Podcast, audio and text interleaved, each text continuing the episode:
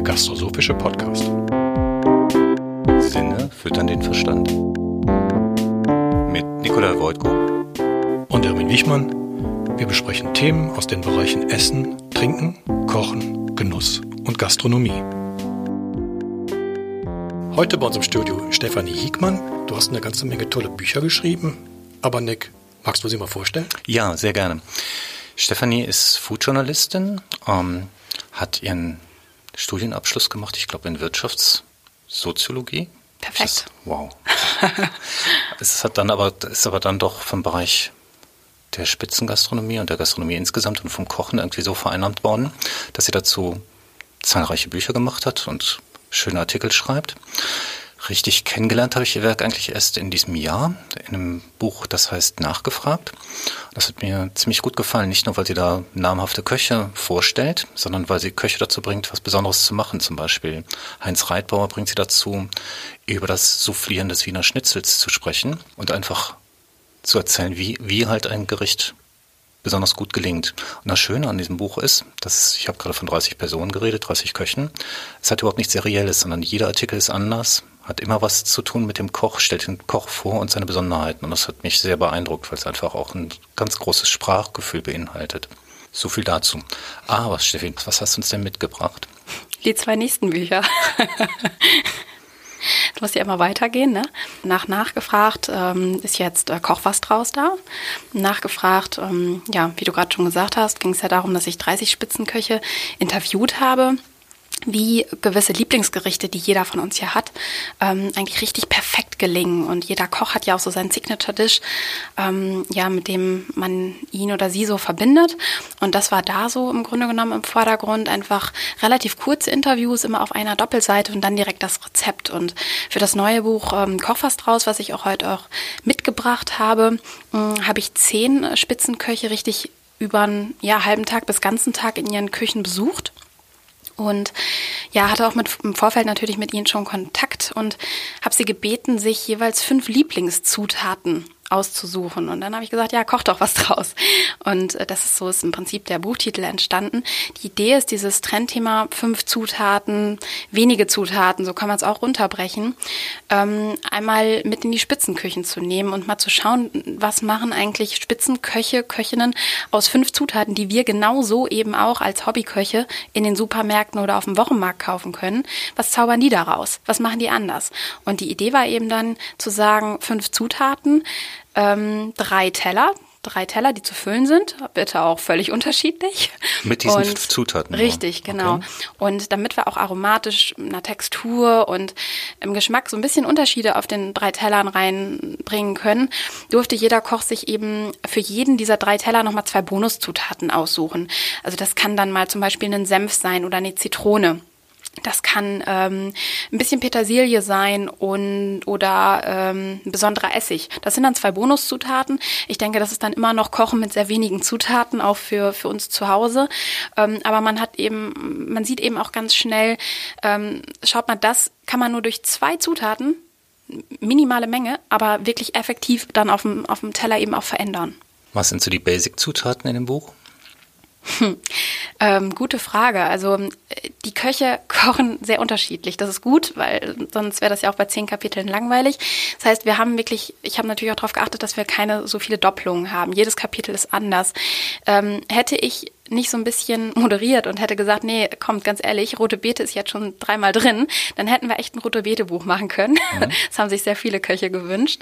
Ähm, wir ähm, haben rote Beete, ich glaube, zwei oder dreimal tatsächlich drin. Es war auch einfach ein sehr spannendes und gerade ja auch sehr angesagtes Gemüse, was ähm, einfach viele Leute lieben. Gut, manche hassen es auch, aber die müssen wir jetzt alle kriegen und sie vom Gegenteil überzeugen. Ähm, ja, Zitrone ist tatsächlich oft drin. Das ist aber halt ja auch logisch, das kennt jeder von sich zu Hause. Es ist halt ein sehr, sehr dankbares Lebensmittel, ein Produkt, Dinge spannend abzuschmecken und ähm, einfach ein, diese Zitrusnoten auf aromatischer Ebene reinzubringen, aber eben auch diese Säure geschmacklich. Und da sieht man, glaube ich, wenn man da die, ähm, die Warenkörbe und Rezepte jetzt mal durchblättert, wie verschiedene Zitronen auch eingesetzt werden kann. Ei ist auch häufiger dabei.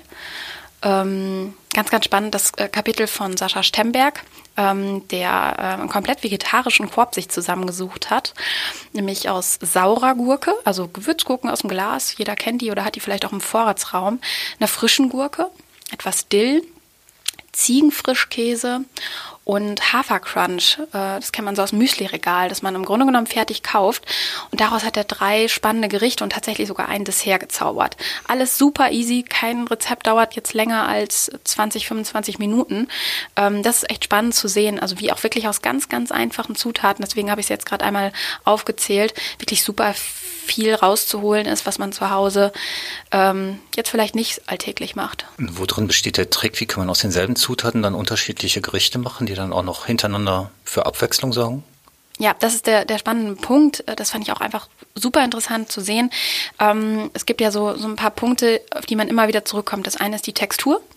Die erreicht man natürlich auch über Garmethoden. Das heißt, ähm, erstmal kann ich etwas roh lassen, wie eine Gurke, die ich eben fein würfel. Dann kann ich halt zusehen, dass ich sie äh, in einen Mixer haue oder äh, einfach püriere, entsafte. Dann ist sie flüssig, dann, dann oder sämig, wenn ich da noch ein bisschen Frischkäse zugebe.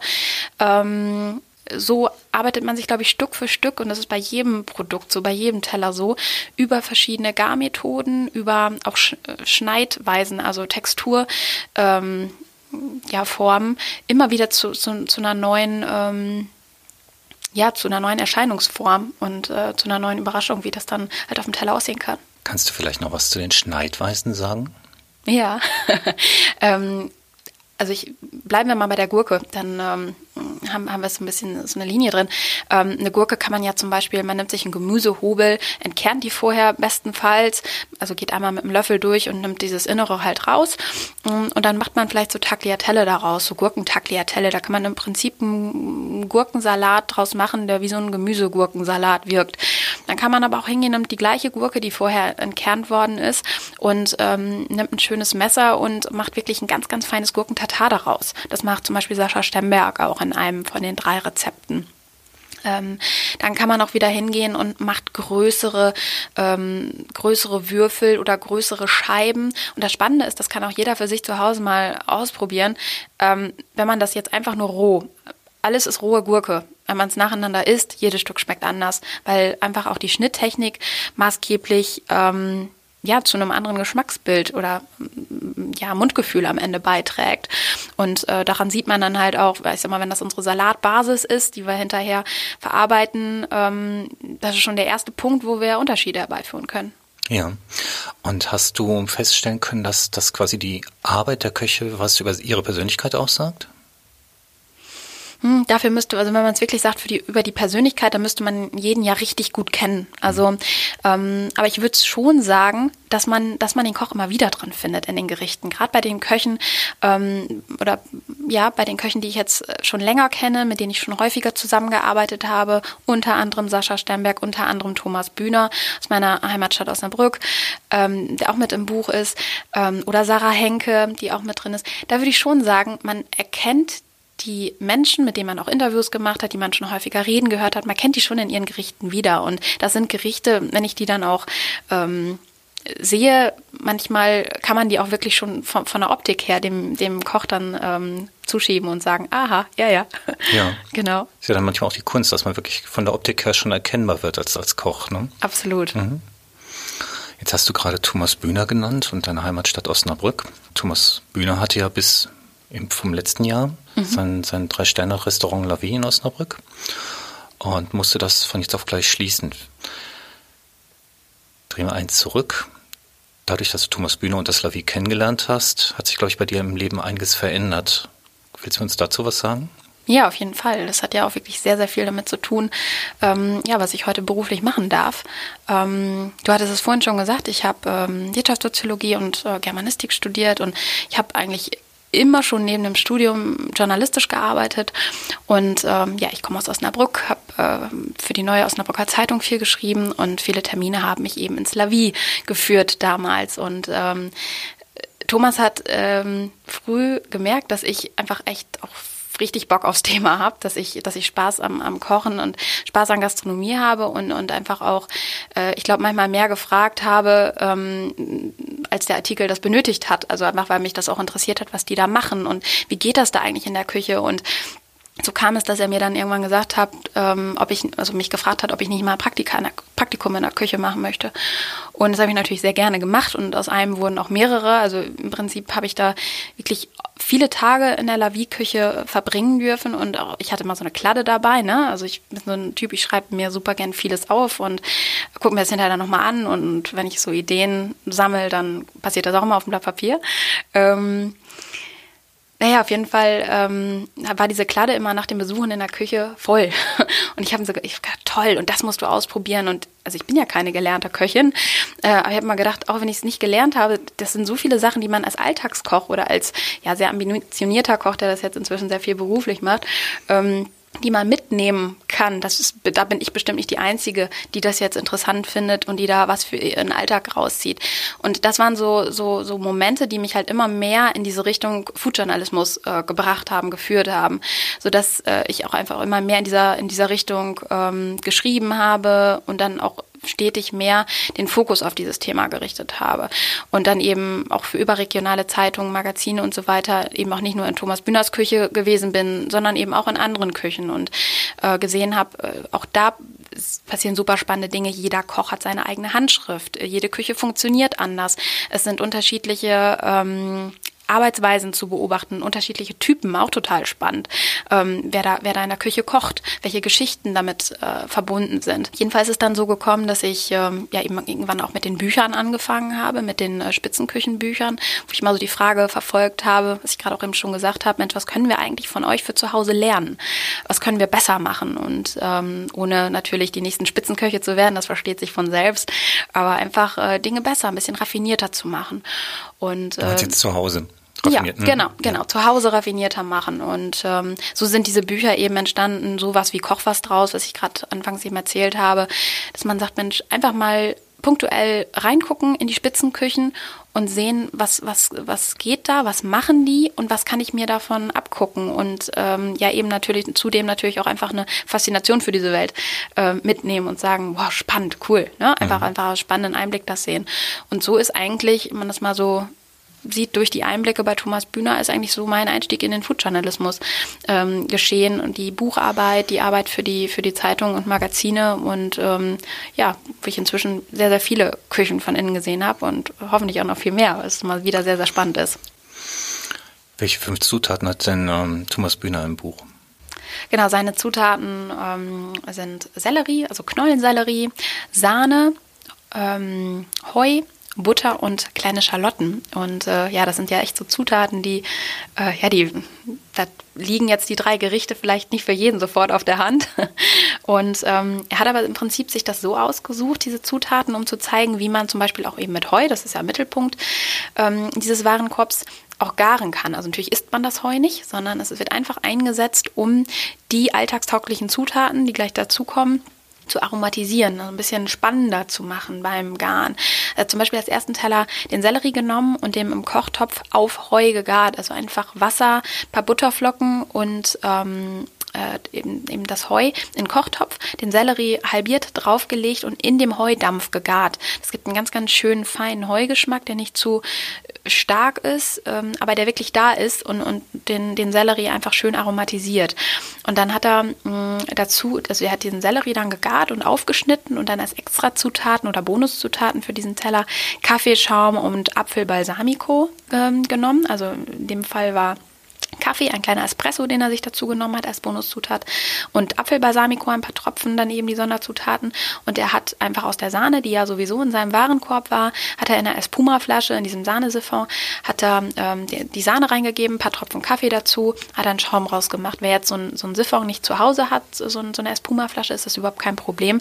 Dann schlägt man die Sahne einfach steif, ähm, packt ein paar Tropfen Kaffee dazu, dann hat man einen relativ ähnlichen Effekt in der Textur. Es ist ein ganz bisschen anders, aber ähm, ähm, das sollte kein Problem sein, wer das zu Hause mal ausprobieren möchte. Und dann eben so ein paar Tropfen von dem ähm, säuerlichen Apfelbalsamico drüber. Das ist ein total schöner Appetizer, tolle Vorspeise, die man, die man reichen kann. Man kann in deiner Stimme sehr schön hören, wie sehr du dich für das Thema begeisterst.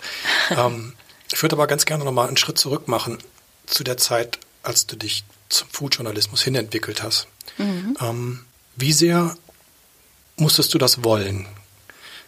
Musstest du dafür kämpfen oder hast du dich da mehr eingesaugt gefühlt? Ja, letzteres, letzteres. Also ich habe das nie als Kampf irgendwie ähm, wahrgenommen. Also natürlich muss man, wenn man sich selbstständig macht, muss man das wollen. Also das steht außer Frage. Das ist, äh, glaube ich, Grundvoraussetzung. Ähm, ich äh, habe jeden Tag in der Zeit aber das Glück gehabt, dass ich Bock auf das gehabt habe, was ich machen darf und das auch so begriffen habe für mich. Insofern habe ich das nie als Kampf begriffen, weil ich einfach gesagt habe, klar, du musst dir das aufbauen, du musst dir jenes aufbauen. Ähm, aber ich, ich, hatte ja einfach die Idee, ich hatte den Willen, in diese Richtung zu gehen und ähm, das ist eigentlich eher spannend, sich da Stück für Stück in einen, einen Bereich vorzuarbeiten, der, ähm, der richtig viel zu bieten hat. Ne? Und natürlich gibt's mal Tage, da hat man mehr und mal weniger auf die eine oder andere Aufgabe Lust. Ich glaube, das geht jedem so. Ähm, aber ich finde es auch eher dankbar, sich auf ein Thema zu spezialisieren. Also ich habe das eher als eine große Erleichterung wahrgenommen, ähm, als wenn ich jetzt hingehen würde und ja, weiß ich nicht, mit einem Bauchladen umherlaufen würde. Ich glaube, also ich empfinde das für mich als ähm, sehr angenehme Sache, mich fokussiert zu haben, weil ich einfach auch dadurch weiß, darum muss ich mich kümmern, darum möchte ich mich kümmern, darum kümmere ich mich. Aber es gibt auch Dinge, darum muss ich mich überhaupt nicht kümmern, weil die gar nicht mein Themenbereich sind. Das ist sehr, sehr angenehm. Vielleicht nochmal noch mal einen Schritt zurück, weil ich es gerade spannend finde. Also, ähm, so wie du über Essen redest, denke ich, du hast schon immer Interesse gehabt an gutem Essen und sehr wahrscheinlich hast du auch gerne gekocht schon früher. Ja. Ähm, wie kam es dann, dass du, dass du dann erstmal gesagt hast, ich möchte ein klassisches Studium machen? War das, war das quasi für dich klar? Wolltest du dich erstmal mit, mit einem anderen abstrakten Thema auseinandersetzen? Hm, eine gute Frage. Ähm, ich weiß gar nicht, ob ich sie so ganz klar beantworten kann. Fakt ist, dass es damals ja so war, ähm, also mein Stand, als ich so 19, 20 war und ins Studium gegangen bin, war halt, dass ich äh, schon einige Jahre freiberuflich ähm, bei der Zeitung gearbeitet habe. Und das, was damals halt äh, stark eingeschlagen war, war der journalistische Weg. Und das war klar, in die Richtung möchte ich hin. Und es war auch klar, dass ich irgendeine Fachwissenschaft studiere, die mich interessiert ähm, und nebenher arbeite und einfach diese Zeit auch nicht nur des Studiumswillens nutze, mhm. sondern eben auch parallel nutze, um zu gucken, ähm, Journalismus klar, aber die Richtung, die gucke ich dann nochmal. Und ich glaube, das ist hat so ein bisschen parallel stattgefunden. Klar, ich habe immer gerne gekocht, ähm, aber für mich stand es zum Beispiel auch nie irgendwie auf dem Programm, Köchin zu werden, obwohl ich zum Beispiel mit, ich glaube, ich war 16 oder 17 mal ein Küchenpraktikum ein, zwei Tage gemacht habe. Aber für mich im Vordergrund blieb tatsächlich ähm, dieser Gedanke, ich gehe diesen journalistischen Weg weiter. Also, und da bin ich, so bin ich auch ins Studium reingegangen. Also Fachwissenschaft plus ähm, plus eben die Arbeit nebenher und weiter mal gucken. Dann muss man, muss ich auch, glaube ich, rückblickend schon sagen, dass sich dieses Interesse für Kulinarik äh, über das eigene Kochen hinaus ähm, ganz stark im Studium entwickelt hat. Ich habe dann irgendwann angefangen, eigentlich aus, aus Spaß, einfach aus Spaß am eigenen Kochen und ähm, daran eigene Rezepte zu kreieren. Das habe ich eigentlich schon immer gerne gemacht. Also gar nicht nach, äh, nach Rezept zu kochen, sondern einfach zu gucken, Mensch, was ist da, was kann ich da Cooles draus machen und wie wird das vielleicht beim nächsten Mal sogar noch besser als beim letzten Mal und so weiter. Mm, daraus ist dann dieser Gedanke entstanden, einen Foodblog zu machen. Das war damals auch so die Zeit, 2013, 14 war das. Und ähm, das war mitten im Studium ähm, oder beziehungsweise mit einem Master, genau.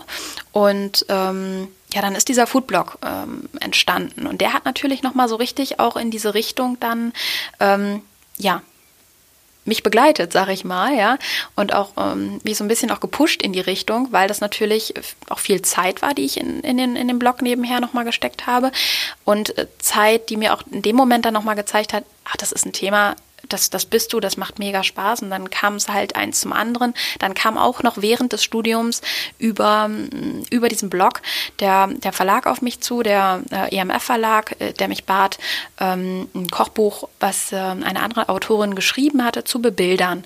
Und dann kam die Anfrage, dass ich ein eigenes Buch machen möchte, das One-Pot-Pasta-Buch. Dann kam, das war auch noch alles im Studium, dann kam die, ähm, mein Wunsch zu sagen, ich möchte auch ein eigenes Buchkonzept umsetzen. Das war die Wohlfühlküche, das Gemüsekochbuch. Und dann schließlich, dann war das Studium vorbei. Ich habe nebenher weiter journalistisch gearbeitet und all das hat ja dazu geführt, dass die journalistische Arbeit sich immer mehr in diesen Food-Bereich einfach gedrängt hat, weil es drehte sich einfach immer mehr ums Essen, mhm. also im positiven Sinne. Und ähm, ja, das hat zu dieser Fokussierung dann geführt und so, ja, war dann irgendwie 2015 das Studium fertig. Das war die Zeit, wo ich mit aufgedeckt begonnen habe, ähm, Geheimnisse aus der Spitzenküche. Und ähm, so kann man eigentlich sagen, dass sich der Weg in die Kulinarik Stück für Stück im Studium nochmal verstärkt hat. Ähm, vielleicht war das vor dem Studium noch gar nicht so stark klar, gerade auch mit der, mit der ähm, Weite der kulinarischen Themen. Also da stand eher das Kochen im, im, Vordergrund vorher. Und dann ist es halt einfach durch die journalistische Beschäftigung auch immer, immer größer, immer, immer mehr geworden. Und ähm, ja, so viel, dass ich dann eigentlich auch gedacht habe, das kannst du halt auch komplett machen. Jetzt hast du ja schon eine Reihe von Buchtiteln genannt. Und du hast aber gerade auch bei allem, was du gesagt hast, noch was anderes gesagt. Also du beschäftigst dich nicht nur journalistisch mit dem Thema Food, sondern du machst auch Fotos dazu. Mhm. Und vor allen Dingen arbeitest du an Konzepten rund um die Kulinarik. Und ähm, das ist ja ein Bereich, der, der quasi viel zusammendenkt. Vielleicht kannst du da mal was zu sagen. Ja, ich finde, also ich glaube, da sprichst du den Punkt an, ähm, den ich mit am spannendsten an meiner ganzen Arbeit finde.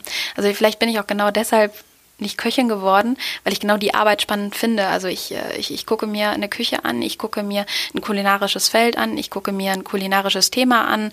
Ähm, nehmen wir nochmal dieses äh, Fünf-Zutaten-Küche da frage ich mich dann natürlich, was kann man da für schöne Rezepte machen? Das ist dann der Bereich Rezeptentwicklung, den ich ja eben auch sehr, sehr, sehr, sehr gerne abdecke. Ähm, aber ich gucke auch, wie kann ich das aufarbeiten, das Thema? Und aufarbeiten meine ich, wie kann ich da etwas draus machen, was ich in den Händen halte? Das ist das äh, in diesem Fall halt ein Buch. Ähm, und so ein Buch, das besteht ja eben einerseits aus Texten, also deswegen haben meine Bücher auch in der Regel verschiedene Darstellungsformen, also nicht nur Rezepte und Text, also Bild und Text und dann eben das Rezept dazu, sondern in der Regel eben auch Interviews mit, ähm, mit Protagonisten, in dem Fall mit Köchen oder auch Reportagetexte. Also in dem Koch was draus äh, war mir ganz wichtig konzeptuell dieses Fünf-Zutaten-Thema. Was da am Ende rauskommt, ist die eine Sache, ist spannend, auf jeden Fall. Aber der Weg dahin, den finde ich mindestens genauso spannend. Und den festzuhalten, ähm, ja, wie, wie, wie vermittel ich das? Wie, wie halte ich das fest? Und da steht eben der Text äh, ganz stark für mich im Mittelpunkt, aber auch wieder Bilder. Und genau deshalb ähm, habe hab ich eben in diesem Konzept, was ich dann auch mit dem Verlag besprochen habe, ähm, diese beiden ähm, ja, Darstellungswege auch kombiniert, habe gesagt, ich bin dabei, wenn die Köche kochen. Ich ähm, mache dahinter einen Text raus. Ich habe natürlich das Aufnahmegerät laufen lassen, damit ich an, mich an alles erinnern kann. Ich mache Bilder dabei und wir halten natürlich auch die Teller am Ende im Bild fest, was natürlich immer ganz, ganz andere Bilder sind als die, als die Moods, die dann während des Kochens in der Küche entstehen. Und das alles zusammen, was du auch gerade ansprachst, ne? so Bilder, Texte, Porträt. Ähm, ich finde, das geht alles so, so oft eins ins andere über und ergibt ein Ganzes. Also im, im Buch kann man das halt sehr, sehr schön sehen, wenn man, ähm, wenn man wirklich dann blättert und, und sieht, wie es ein Ganzes ergibt. Aber ich, man kann das auch im Prinzip, wenn man sich eine, eine schöne kulinarische Fernsehsendung an, anschaut, dann, dann sieht man es genauso. Also Bilder allein erzählen was, aber erzählen nicht die ganze Geschichte. Und beim Text ist es genauso. Und ähm, deswegen finde ich dieses ähm, ja, das Zusammenspiel der verschiedenen Darstellungsformen einfach so spannend. Und, und das finde ich auch so spannend an meinem Job, dass ich das halt eben, ich darf das einfach von Anfang an mit aufarbeiten, diese Geschichten, die ich dann sehe und ein Konzept draus machen. Und ähm, ja, das ist ein Zusammenspiel aus theoretischer und kreativer Arbeit für mich so. Mhm. Finde ich total spannend. Also das klingt jetzt wie so, eine doppelte Jonglage. Ne? Also du lässt die Köche jonglieren mit den Zutaten und jonglierst dann mit dem, was die Köche da produziert haben. Ja, ist ein schönes Fühlt Bild. sich das so an? ja, manchmal schon, ne? Also ja, auf jeden Fall. Aber auch irgendwie, ähm, das Jonglieren, das klingt auch immer so ein bisschen heikel, ne? Vielleicht in ähm, manchen Situationen, wenn man jetzt gar nicht weiß, ach Mensch, das ist so spannend und das und wie kriege ich das alles rein? Vielleicht fühlt sich dann an wie Jonglieren. Ähm, manchmal ist es aber auch total klar. Also ich glaube, je klarer ein Konzept wird und bei der ersten von zehn äh, Reportagen ist es vielleicht noch ein bisschen Jonglieren, ähm, aber bei der zweiten, dritten, vierten da wird es halt immer klarer und und das ist dann ja, also ähm, dann weiß man, also dann weiß man für jedes Konzept wieder mehr, ah, da gilt es jetzt drauf zu achten, in die Richtung möchte ich hin und man hat eine Linie für sich, die man verfolgt. Mhm. Du hast vorhin gesagt, in den Rezepten könnte man die Köche erkennen. Mhm. Ähm, was würdest du sagen, was es in den Büchern von dir ist, was man von dir erkennen kann? Mhm. Ich glaube, zum einen ist es eine gewisse Bildsprache bei ähm, mindestens bei den, bei den Foodbildern, die bei mir immer sehr, sehr fokussiert aufs Wesentliche, auf den Teller, aufs Gericht sind. Ähm, es gibt ja Foodfotografen, gerade ähm, bei denen, die auch aus dem, aus dem Blogbereich kommen, die einfach sehr, ähm, sehr detailverliebt auch noch viele Accessoires, viele, viele Props mit ins Spiel bringen. Und äh, ich mag das auch sehr, sehr gerne. Ich habe nur für mich einfach, ich habe das auch eine Zeit lang versucht, wie das so auf dem, auf dem Weg zu Büchern und zu, zu, zu, ja, zur eigenen Bildsprache ist. Das immer wieder Verschiedenes probiert und habe für mich herausgefunden, ich mag das Cleane gern. Und ähm, ich glaube, da haben mich jetzt auch schon sehr, sehr viele, sei es bei, bei Workshops, die ich gegeben habe oder bei Autorenlesungen drauf angesprochen, äh, ähm, ja, der dunkle Untergrund und, und dieses, äh, mal das, das Gericht im Fokus, äh, da erkennt man deine Bilder so. Ich glaube, das ist was, wo man meine Bilder, meine, meine Bildsprache wieder erkennt. Ähm, ich glaube auch, dass es vielleicht eine Art ist zu schreiben, die man, die man wiedererkennt. Gerade ich, ich schreibe in den, in den äh, Kochbüchern, in den Reportagen in Ich-Form. Ich glaube, da kann man jemanden auch wiedererkennen. Ja, aber das müssen andere eher sagen, das kann ich nicht so gut. das ist bestimmt auch immer für einen selber schwierig. Ja. Ähm, jetzt fällt mir noch ein anderer Aspekt ein, also wo du ja konzeptionell rangehst. Du machst ja auch Workshops zum Kochen. Ja, genau. Also Kochkurs kennt jeder, das ist klar. Und ähm, es ist die Idee entstanden und auch die Fragen von, von Lesern. Ähm, gibst du eigentlich auch Workshops, gibst du auch Kochkurse und so weiter. Und ich habe ähm, in diesem Jahr damit angefangen, Workshops zu geben. Und ich sage jetzt bewusst Workshops, weil es sind keine Kochkurse im klassischen Sinne. Ähm, beim Kochkurs, da erwartet der, der Gast das, ähm, oder der Teilnehmer, mh, hm, dass er eben am Herd steht, selber ein Menü kocht und so weiter und so fort. Und das war für mich gar nicht so das, was ja aber mein größter Wunsch, Wunsch ist, das zu geben. Also kann sein, dass ich das auch mal mache oder so, aber ich finde es gerade viel spannender, da ich ja nun nicht gelernte Köchin bin, sondern eben Journalistin, die immer wieder mit spannenden, tollen äh, Köchen zusammen sein darf und äh, sie befragen darf, ähm, einfach viele Fragen stellen kann, die man zu Hause vielleicht gar nicht unbedingt los wird. Dass ich all dieses Wissen, was ich eben auch sammle, ähm, dass ich das eben in spannenden Workshop-Konzepten weitergeben darf an kulinarisch interessierte Leute, die, die gerne zu Hause kochen, die vielleicht auch einfach äh, ganz geübt sind zu Hause im Kochen und einfach noch ein bisschen sich weiter informieren möchten. Also wie ein Buch lesen, nur eben im persönlichen Kontakt mit jemandem. Im praktischen dann auch? Äh, ja und nein. Ich habe verschiedene Formate bisher umgesetzt. Nenn doch mal ein ähm, paar. Genau. Dann müssen wir jetzt mal, mal ganz kurz wechseln, das, äh, das, äh, das Buch. Und zwar habe ich euch auch noch ein zweites Buch mitgebracht, die Aromenspiele, die Anfang des Jahres rausgekommen sind, zusammen mit dem ähm, Professor Dr. Wilges, den sehr, sehr viele in der äh, Lebensmittel- und Gastronomiebranche kennen werden. Und ähm, da haben wir versucht, das Thema äh, Food Pairing, also wie passen welche Zutaten und Produkte eigentlich auf dem Teller zusammen. Man kann es auch so sehen, dass man ähm, Gerichte und Getränke kombiniert. So haben wir das Wort jetzt für unser Buch nicht gelesen. Wir haben es als, äh, wie, wie kombinieren wir Produkte spannend auf dem Teller gelesen. Das ist ja halt äh, was, was in jeder Küche quasi zum Tagesgeschäft gehört. Wie bringen wir dieses spannende Thema eigentlich nach Hause? Also wie kann man zu Hause jemandem ja eine kleine Anleitung geben, jemanden an die Hand nehmen und zu sagen, hey, äh, Erbsen und Möhren kombinierst du schon, das funktioniert richtig gut. Ähm, jetzt setzen wir noch mal eine, oder legen wir noch eine Schippe drauf und, und kombinieren da noch eine weitere Zutat und machen das einfach noch mal ein bisschen spitzer, ein bisschen raffinierter, ähm, dass sich da einfach noch mal ein bisschen mehr tut auf dem Teller oder so. Kann man auch mit einer Spaghetti Bolognese zu machen, zum Beispiel ein ganz, ganz einfaches Gericht oder Spaghetti mit Tomatensauce, noch einfacher, wo wir einfach gesagt haben, wir machen eine Variante mit Limone. Ähm, es macht einfach so ein bisschen Säurekick nochmal drin, eine andere Säure als die, die von den Tomaten ohnehin schon drin ist. Und einfach diese Zitrusfrische da drin. Das ist ganz spannend. Das kann jeder mal für sich zu Hause ausprobieren. Eine Spaghetti mit Tomatensauce, bisschen Zitronenschale rein, reinpacken am Ende. Und mit zusammen mit ein bisschen Basilikum ist das total toll. Gerade im Sommer ist das echt äh, toll. Oder im Winter holt man sich den Sommer dann dadurch einfach auf den Teller. Das markiert auch, glaube ich, einen Punkt, wo sich Kochen in den letzten 10, vielleicht 20 Jahren total verändert hat. Also ich glaube, bis vor 20 Jahren, das sagen auch viele Köche hat man in der Kochlehre eigentlich nur reproduziert, hat immer danach gegeiert, irgendwie Rezepte zu bekommen vom Meister mal irgendwann, wenn man sich, wenn man sich mal gut angestellt hat. Man hat im privaten Bereich eigentlich entweder gekocht, um satt zu werden, oder halt Rezepte reproduziert, möglichst genau. Und seit 10, 20 Jahren fängt man an, sich Gedanken zu machen über das, was man tut und wie verändert man das. Ähm, was ist denn für dich so ein, eine klassische Neuerung gewesen durch das, durch die Arbeit mit, mit Thomas Wilges? Also Thomas Wilges ist ja Wissenschaftler und äh, ich habe bisher ähm, ja vor allen Dingen in der Praxis mit vielen Köchen zusammengearbeitet. Und Thomas Wilges ist nicht nur Wissenschaftler, sondern auch leidenschaftlicher Koch. Ähm, der kocht halt auch selber sehr gerne.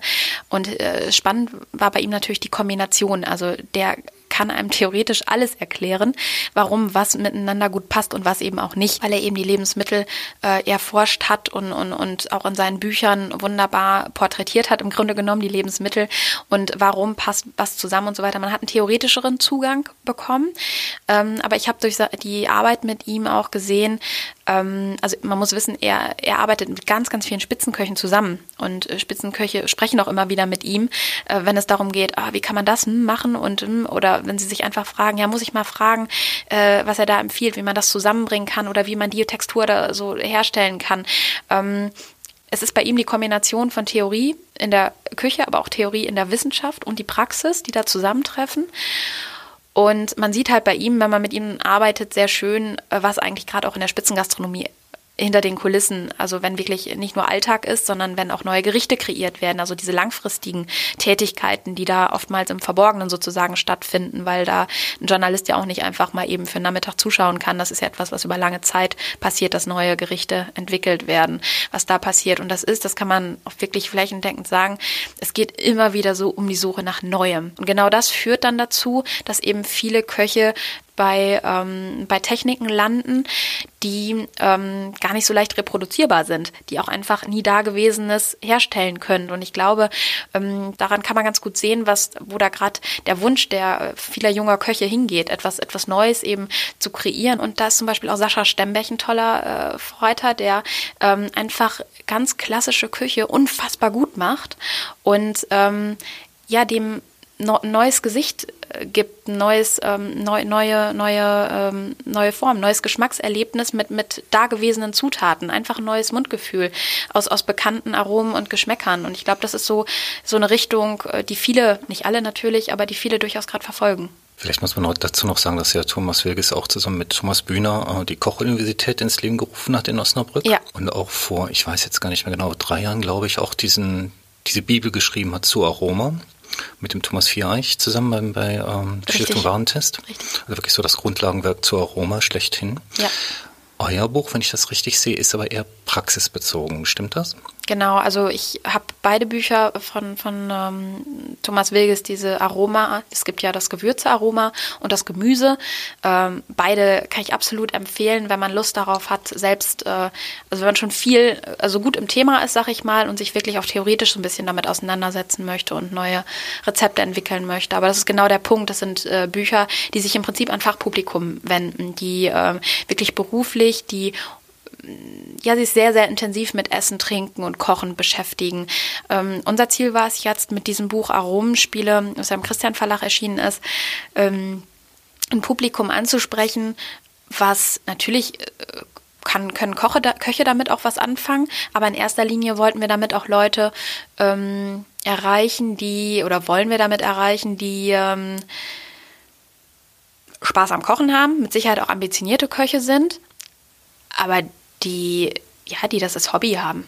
Ne? Also die, die erst aus der Alltagsküche kommen und denen eine, eine Welt näher bringen, die, ähm, ja, so, die sonst eben aus schnell und in 30 Minuten fertig besteht, ähm, wie das eben ja heutzutage auch oft ja gewünscht ist, ähm, da einfach mal ein bisschen mehr hinter die Kulissen zu gucken, was passiert eigentlich im Kochtopf. Und äh, ich habe in Gesprächen mit, mit äh, Lesern, mit, mit auch mit Freunden, mit Familie immer wieder festgestellt, äh, viele kochen durchaus gerne intuitiv und nehmen sich ein Rezept und verlassen dann äh, die Autobahn und gehen ihre eigenen Wege, sagen so, oh, da habe ich dies noch und dann probiere ich jenes aus.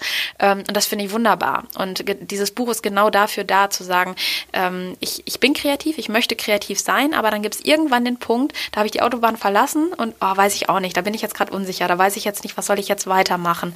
Und da soll dieses Buch ein paar Grundlagen liefern, die auch eine gewisse Sicherheit geben und zeigen, so kann ich systematisch vorgehen. Also da kommt auch Thomas Wilges eben ganz, ganz wesentlich ins Spiel, der sagt, das ist, man, man kann das schon lernen und es gibt da eben auch einfach ähm, Regeln. Wir haben da auch äh, gewisse Grafiken, die man nehmen kann zum, zum Nachschlagen, ähm, wo man sehen kann, es gibt Aromen, die ähm, harmonieren zusammen. Das kann gut und schön sein. Es gibt aber auch Aromen, die sind sehr kontrastreich und gerade deshalb spannend auf dem Teller. Es ist halt immer die Frage, was möchte ich gerade haben? Also möchte ich gerade Harmonie oder möchte ich Kontraste haben? Und das Buch liefert da eben ähm, einfach so einen Fahrplan, ähm, dem man folgen kann, der Sicherheit liefert.